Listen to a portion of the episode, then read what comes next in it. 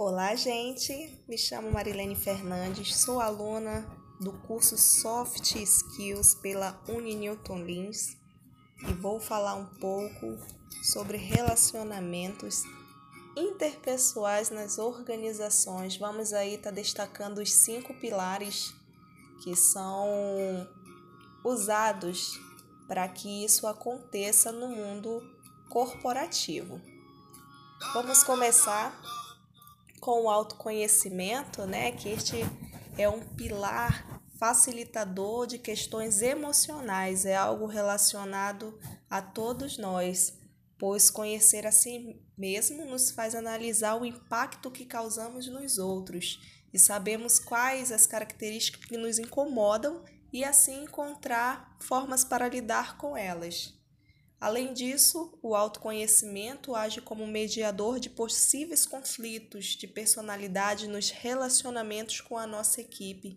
Então, é a parte que precisamos realmente saber até que ponto nos conhecemos, até que ponto eu consigo é, resolver um conflito. Será que eu sou mais agressivo? Será que eu sou mais controlado? Então, essa é a parte de um dos pilares, um dos primeiros pilares a ser comentado. O segundo é a empatia, que é a capacidade de se colocar no lugar do outro, mas na prática a empatia nada mais é do que entender ou tentar compreender o que passa na mente do próximo, como e por que se sente assim, mas pensando como ele, a partir de suas crenças e valores. É uma análise de determinada situação pela perspectiva de alguém que está envolvida nessa mesma situação que você. A pessoa empática, ela consegue captar, extrair informações muito além de palavras, consegue identificar emoções e expressões corporais significativas em seu interlocutor. Tornar-se uma pessoa empática demanda tempo e, de, e dedicação. É preciso ser um bom ouvinte, observador e ter interesse em ajudar o próximo. Então, é aquela parte de realmente sentir o que o meu próximo está sentindo no momento, Re realmente colocar-se no lugar dele para saber como eu devo me comportar é, na, na, no momento ou entender o que é que ele está passando. O terceiro pilar é assertividade.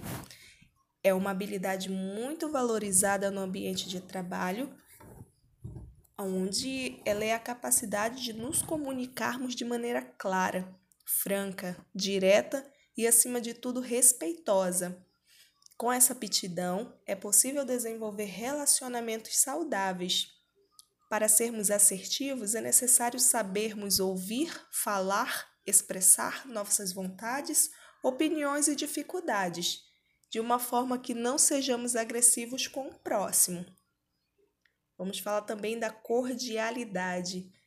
Essa aí é quase que uma obrigação, né, gente? É algo que vem de berço. É a gentileza, é uma simpatia, a solicitude, é ter a cordialidade com as pessoas mostrar cortesia pelo próximo, pela sua equipe, por todos com quem você tem um relacionamento.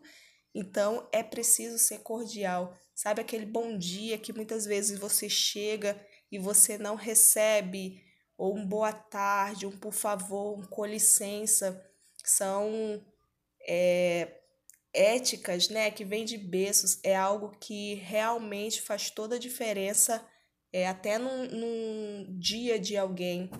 Então, é, as pequenas gentilezas do dia a dia que fazem a convivência com as pessoas que nos cercam é melhor e a nossa companhia seja mais desejada. Ser cordial sem esperar por nada em troca facilita o bom relacionamento no ambiente de trabalho.